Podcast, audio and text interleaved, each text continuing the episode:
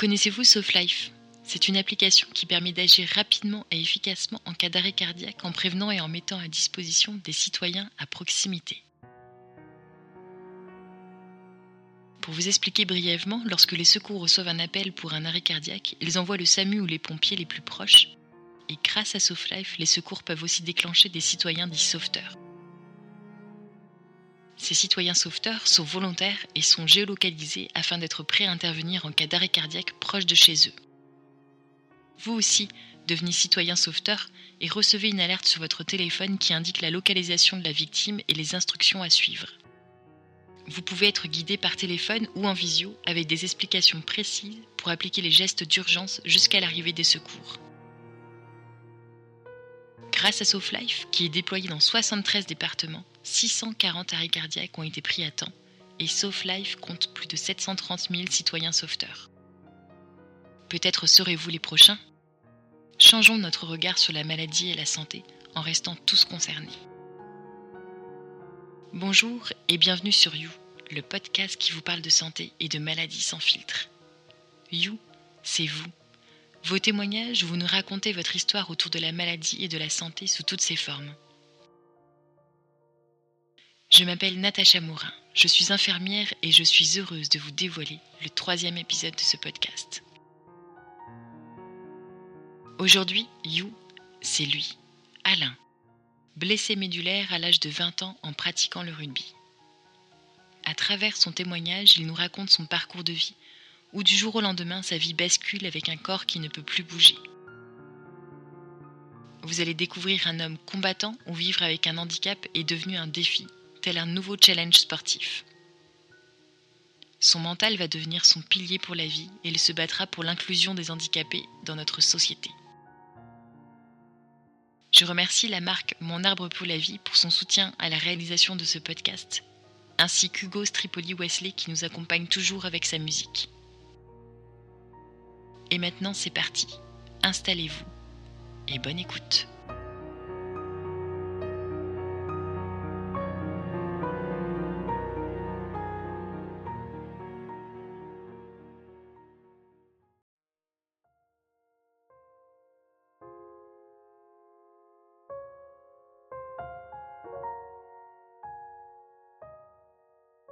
Alain Coche, j'ai 69 ans, je suis marié avec Béatrice, je n'ai pas d'enfant, j'ai deux chiens.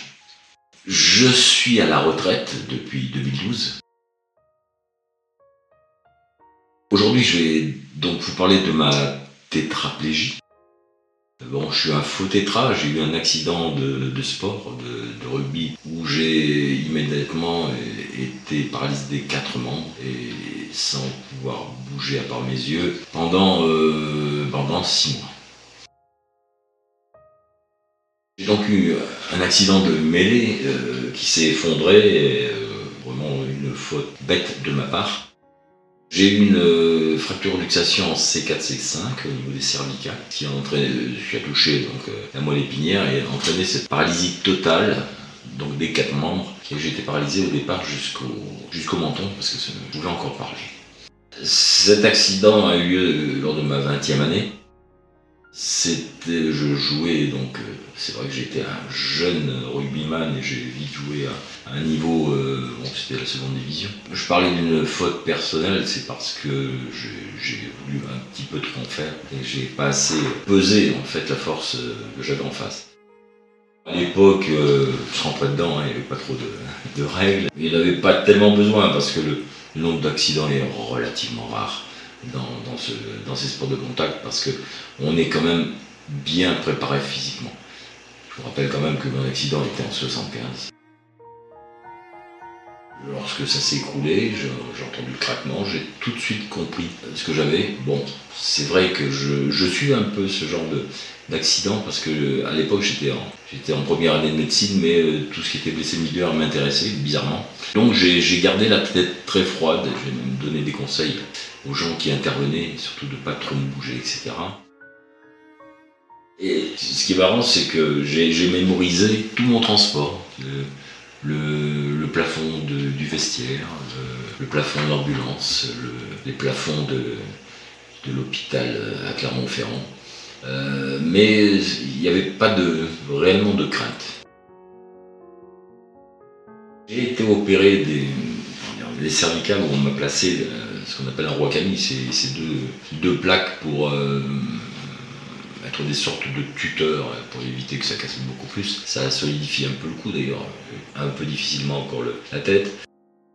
J'ai eu cette, j'allais dire, cette assistance euh, familiale, j'avais des gens autour de moi, j'ai eu le monde du rugby autour de moi, j'ai eu beaucoup de visites, mais euh, j'avais quand même envie d'affronter euh, un petit peu seul l'épreuve qui, m'arrivait parce que j'avais envie de m'assumer, de m'assumer et de, de, de, gagner. En fait, j'étais parti et j'avais pas envie qu'on m'aide, etc. Mais ça, c'était le tempérament des 20 ans.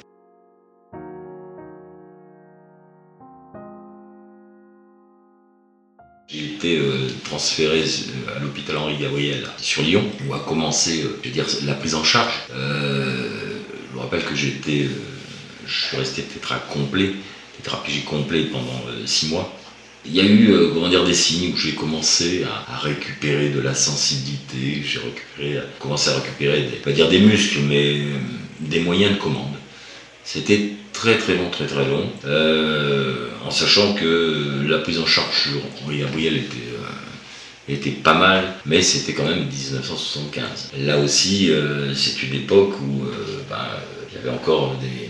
Tout n'était pas réellement mis en place pour la prise en charge de, de tels cas. Mais à cet hôpital, ça m'a permis de croiser des personnes qui étaient accidentées dans des blessés médulaires, des, personnes qui, euh, qui, étaient touchées au niveau du dos, accident de voiture, ou des gens qui ne, qui ne pouvaient plus bouger du tout. Je me rappelle d'ailleurs que j'étais dans une, chambre où le, gars ne, comment dire, ne bougeait pas du tout, des quatre membres. Euh, et c'était, je vais dire, c'est un exemple parce que le mec avait un mental incroyable. Et qu'est-ce qu'on a pu rire?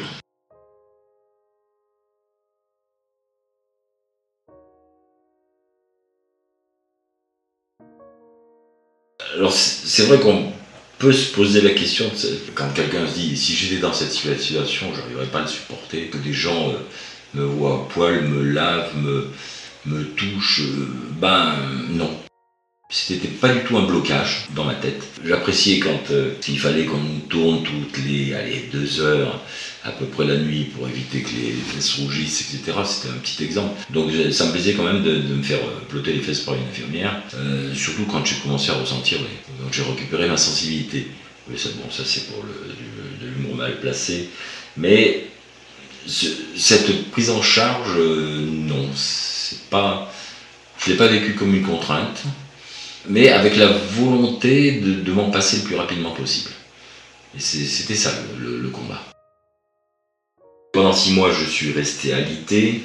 J'ai eu euh, la chance de, passer des week-ends chez mes parents, où j'étais constamment alité. C'était mes parents qui, me prenaient totalement en charge. Euh, ça, c'était un peu plus dur. Je retombais en enfance finalement.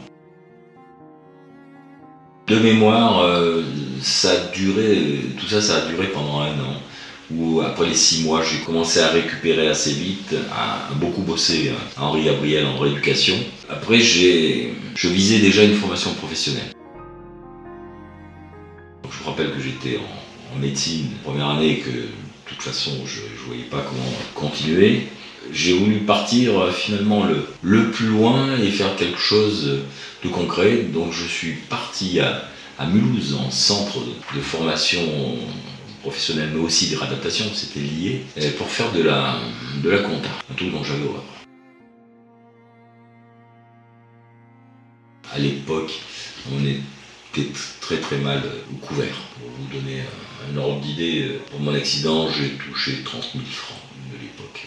Je sais plus ce que ça donne en euros, mais c'est bon. Avec, ça, vous pouvez petite voiture, quoi. Voilà, mais c'était le, le début de la liberté, en sachant que le monde du rugby, euh, quand même, est, toujours été présent, je verrai pour la suite, ça m'ont bien aidé. Mais cette volonté de partir loin, c'était euh, le fait de me reconstruire pour pouvoir revenir. Mais revenir avec, euh, revenir plus fort. C'est vrai que mes parents je les ai un peu obligés à accepter mes décisions. Ils m'auraient bien couconné, mais c'est ce que je refusais, parce que là j'étais perdu. Si je rentrais dans un, mode couconnage, euh, ma liberté s'est terminée. Mulhouse, c'était une belle expérience parce que c'était quand même dans un centre de réadaptation. Euh, on avait des pioles et euh, on pouvait avoir des soins assez quotidiens. Donc ça, c'était pas, je dire, c'était pas un souci. Il y avait ce côté sécurisant médical.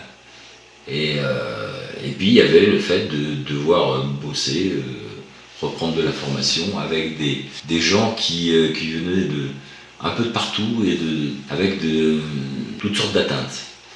Et ça, c'était hyper intéressant. Et il y avait, il y avait ce côté équipe qui se, qui se créait parce que on, s'entraînait. Ça, c'était génial. Hein, le côté solidarité. Ça, c'était assez génial. Ce qui permet de, de passer tous ces caps où le mental peut éventuellement fléchir.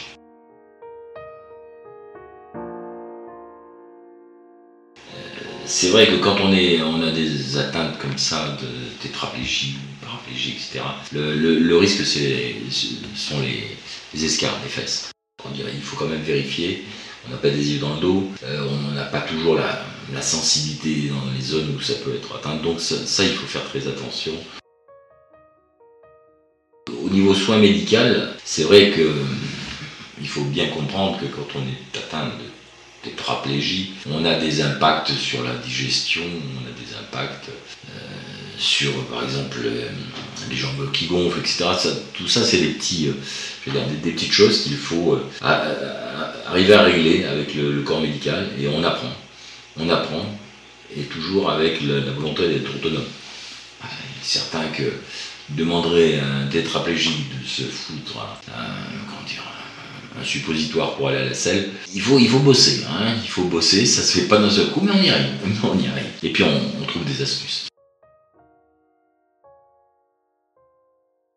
Il n'y avait pas de, soins véritablement, puisque bon, euh, la colonne, bah, c'était opéré, il n'y avait que ces problèmes de, risque de, peau, et puis il y avait quand même le besoin de rééducation, d'ailleurs de la mobilisation, de, forcer un petit peu, euh, mais ça c'est la rééducation quotidienne. C'était pour ça que le, centre était bien adapté pour ça. Euh, le mental euh, peut varier selon les, les personnes. Là, justement, quand on était en centre, il y avait des, personnes qui, qui lâchaient plus vite que, d'autres. Euh, mais ça, il y avait le groupe qui, qui arrivait à, aider. À aider, mais aide extérieure, je, n'en ai pas souvenance. Je n'ai pas été la chercher non plus. Hein. Ou si euh, des psys auraient pu m'approcher. Ça, c'est. Non, je n'ai pas eu ce, ce besoin.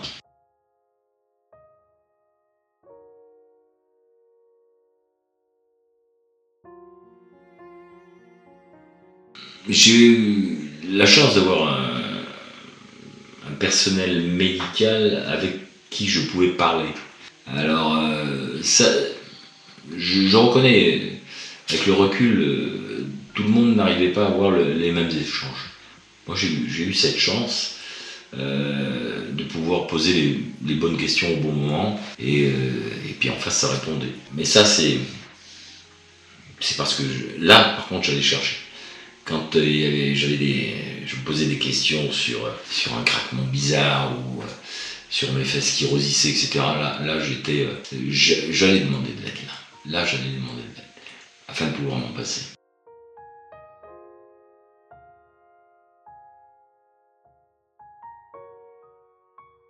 Si on veut parler des relations, notamment avec les, les filles, j'ai, ah, j'étais un chou lapin.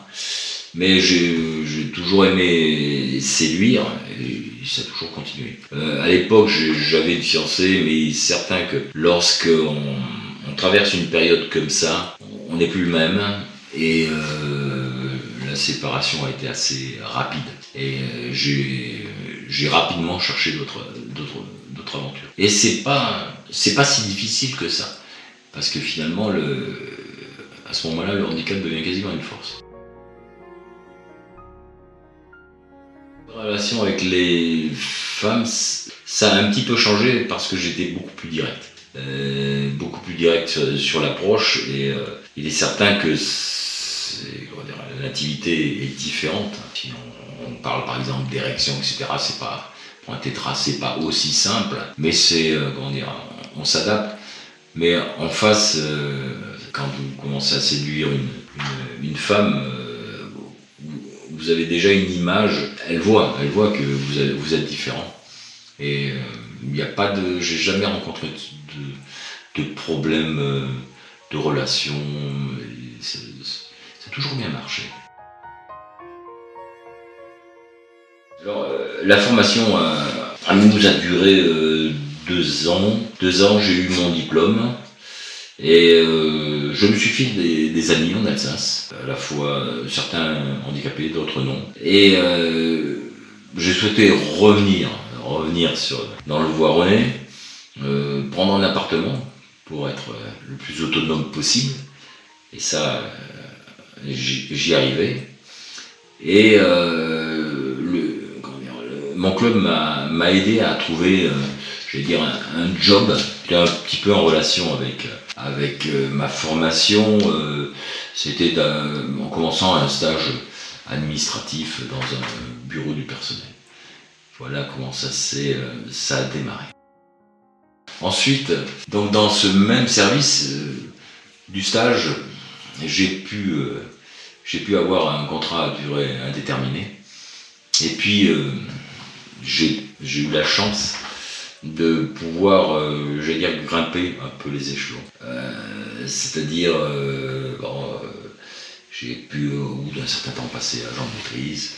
J'ai pu, euh, dire, être à un moment responsable de ce service. Et puis après, euh, bon, ça, a grossi, ça a grossi. Et puis euh, finalement, j'ai terminé des RH. Parce que là, la, boîte avait aussi grossi avec plusieurs, comment dire, plusieurs établissements. Et donc là, par contre, il a fallu que je vais pas être trivial, mais il, a fallu que je me sorte des doigts parce que parce que ben, il fallait que j'oublie mon handicap et que je le fasse oublier, pour qu'on me donne des responsabilités, il fallait pas qu'il y ait des contraintes. Il fallait que je me déplace, il fallait que j'aille, au contact, il fallait que, j'écoute les gens, il fallait que je rapporte des services, etc. Et, ça, ça, a marché. Et du coup, j'étais bien loin du monde du handicap. J'avais, j'avais vraiment une, inclusion complète.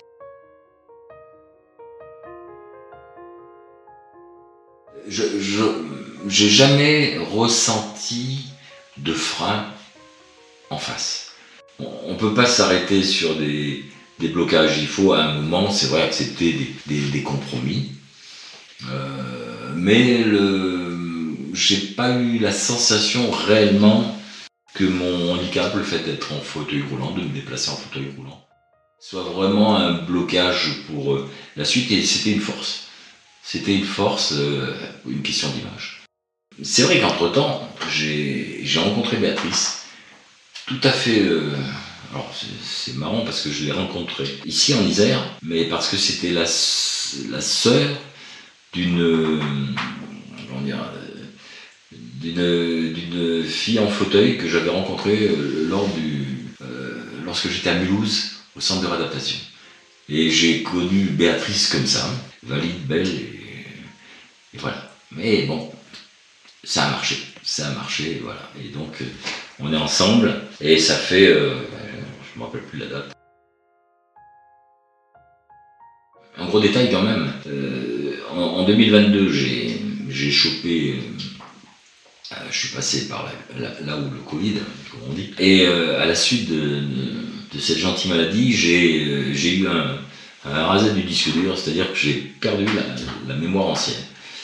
Et, donc ça, euh, c'est un, autre handicap qui, est vraiment gênant et pour lequel je suis en train de bosser là parce que euh, moi qui avais l'habitude de, de, faire, de faire énormément confiance à ma mémoire, et eh ben il faut changer la donne, il faut repartir sur un autre d'autres routines. On voulait avoir des enfants, euh, on a tout essayé, ça, euh, euh, l'insémination, etc. C'était, des moments assez compliqués. Alors c'est vrai que je, bizarre, je, me rappelle de périodes où il fallait euh, euh, que je pratique une éjaculation et qu'on aille porter le, truc à Grenoble pour ensuite qu'il y ait une insémination, etc. en sachant que j'étais là à ce moment-là en plein dans une activité professionnelle qui était extrêmement importante. Donc c'était chaud et finalement ça n'a pas réussi. Ça n'a pas réussi et avec Béatrice, donc commun accord, on a dit bon, on va arrêter de se prendre la tête. Et puis, euh, puis finalement, on n'a pas eu d'enfant. Ça, c'est un regret. On ne peut pas tout avoir. Il y a eu une perte d'autonomie qui a été assez brutale. Brutale. Euh, je suis dedans. Je suis dans le dur encore en ce moment où euh, il faut tout revoir, notamment tout ce qui est badiole, d'avoir une voiture où on limite les transferts, parce que bon, j'ai de plus en plus de difficultés à faire les transferts. Donc ça, je suis obligé de revoir ça, la vitesse grand V, parce que l'autonomie s'est passé, comme je l'ai dit, de, façon brutale. Donc il faut revoir toutes, ces, toutes les routines. Il faut pas avoir peur de se remettre en question. Là aussi, ça demande un gros mental. Et c'est vrai que là, j'ai pris un coup. Sur le mental, je, serre les dents. Je serre les dents, mais c'est un peu plus dur. Euh, et c'est vrai qu'il y a l'âge aussi qui arrive. L'âge, parce que c'est un handicap? Disons que ça ça arrange pas. Ça arrange pas parce qu'on on fatigue plus vite. Et ça, je pense qu'il faut, regarder ça droit dans les yeux et anticiper sur ce genre de, de, de difficultés, anticiper sur les, tout ce qui va pouvoir vous freiner. Et ça, à aujourd'hui, je peux pas dire que j'ai des interlocuteurs. Vu que je les trouve pas, ben, je vais peut-être peut réfléchir là-dessus et puis essayer d'aller chercher des gens avec qui échanger. Pas obligatoirement des professionnels.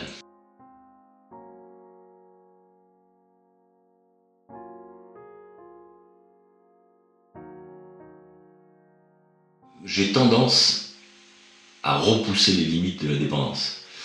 Il est certain que Béatrice est devenue mon aidant, alors que avant, au début, on ne peut pas considérer qu'elle était aidante. Je, me démerdais tout seul. Je me démerdais tout seul, et moi, vraiment, ça m'arrache la gueule quand je suis obligé de demander quelque chose. Ça, pourquoi? Parce que j'ai toujours l'impression que c'est une défaite. Et ça, euh, c'est aussi le, cas pour le recours à, des professionnels de santé. À un moment, euh, si, euh, si j'ai besoin, à cause de mon état, de faire avoir recours à un professionnel de santé pour dire, manipuler, me faire manipuler avec un, un lève-personne ou avec une chaise etc. Ça, ça me fait chier, c'est le cas de le dire. mais pourquoi? C'est pas le parce que j'essaye de lutter, de continuer à lutter pour essayer de faire autrement. Mais ça, n'empêche pas que, à un moment je me laisse faire, pas idiot. Quand euh, je peux plus avancer, bah, il faut quand même avoir une aide à un moment, mais j'essaie de repousser les limites. Parfois un peu trop. Mais bon, c'est une question de tempérament. Je sens bien que je, deviens un poids, un poids qui est difficile à, à gérer. Tout que, comme je vous l'ai dit, j'ai eu pas d'autonomie assez brutale. Donc j'ai pas mis en face euh, toutes les possibilités techniques qui, euh, qui peuvent euh, soulager en fait les dents. Donc là, par fierté très masculine, le macho que je suis, j'en fais trop faire à mon aidant. J'en fais trop faire à mon aidant. Je, je l'admire par le fait de, de subir ça sans rien dire, mais ça, ça me travaille. C'est vraiment je vais dire, le sujet du moment, ça, euh, parce que je, je, pense qu'il y a des solutions pour soulager l'action des aidants et surtout une aide psychologique qui n'existe pas à aujourd'hui, quoi, à ma connaissance, hein, pour les aidants c'est qu'ils sont dans l'ombre. Ils sont dans l'ombre. Et on voit le mec handicapé, etc., qui est tout beau, tout propre, c'est bien. Mais le boulot qu'il y a derrière, ça, on le, on le mesure pas. Et euh, finalement, on n'aide pas les aidants.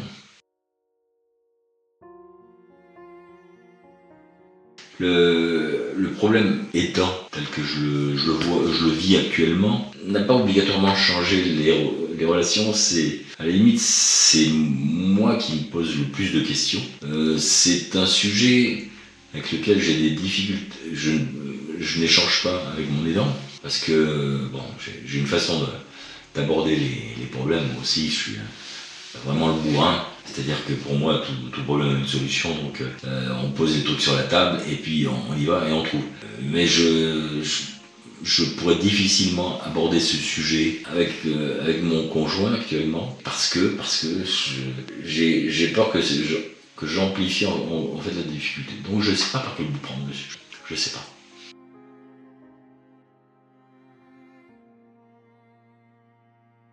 Moi j'ai été pris, euh, comment dire, j'ai été pris en charge au début, j'ai eu, euh, on m'a octroyé la, tierce personne, bon, c'est la partie financière. Par contre, euh, au-delà de la partie financière, c'est comment vous faites entrer d'autres aidants dans, le, dans le système. Comme je vous l'ai dit, je suis un bourrin. Moi, c'est vite fait. Hein. je, m'imagine, c'est pour ça que moi j'ai tendance à, poser des, scénarios. Je me dis, bon, allez, suppose Alain que, Béatrice se, se, casse les deux pattes et soit hospitalisée, qu'est-ce que tu fais? Donc pour moi, il faut déjà, par anticipation, que j'ai un plan. Et ça, c'est des choses que ben, je peux aborder qu'avec moi-même aujourd'hui. C'est faisable, tout est faisable.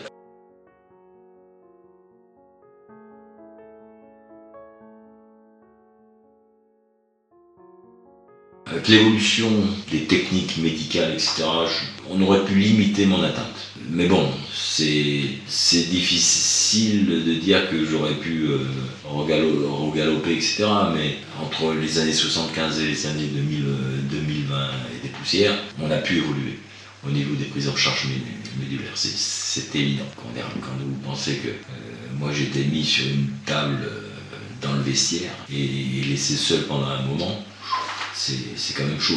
Sur, euh, alors qu'aujourd'hui, vous avez des matelas coquilles. C'est déjà une autre. Et puis, le, personnel est fourni. Quoi, personnel. Souvent, euh, sur, les terrains de sport, vous avez des médecins pas loin, alors qu'à l'époque, c'était plus rare.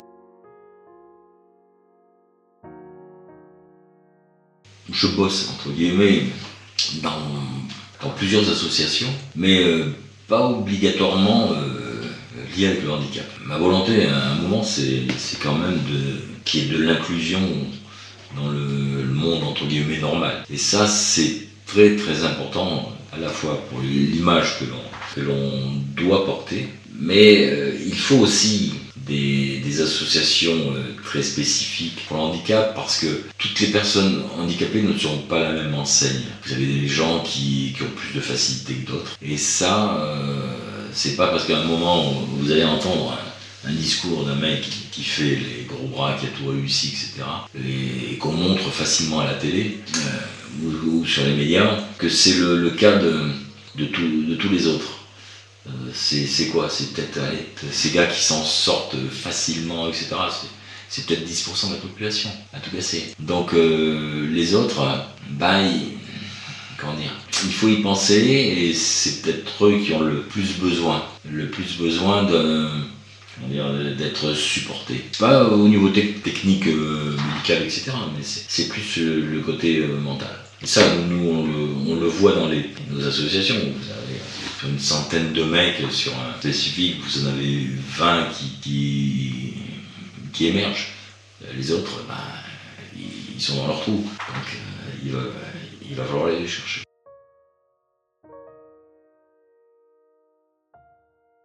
Il est clair que il faut que j'anticipe sur l'avenir.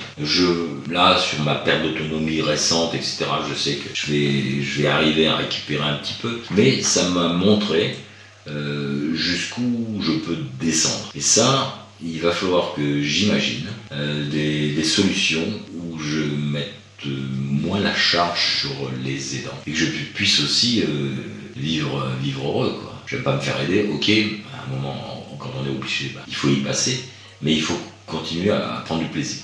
Et donc ça, ça, demande un peu de réflexion, un peu d'anticipation. En blessé médulaire, chaque, euh, je pense que chaque cas est particulier. On a une façon d'aborder le handicap, la maladie, etc. de façon différente. Ce qui, euh, est important, c'est d'aller aider celui qui a, le moins de facilité. Celui qui n'arrive pas à s'exprimer, celui qui, reste dans son coin, eh ben, comment on peut faire pour, pour euh, l'emmener avec nous. Ça, c'est vers, euh, vers quoi? Vers le plaisir, le sourire, l'humour, etc. Ça, c'est des choses qui sont essentielles pour la suite.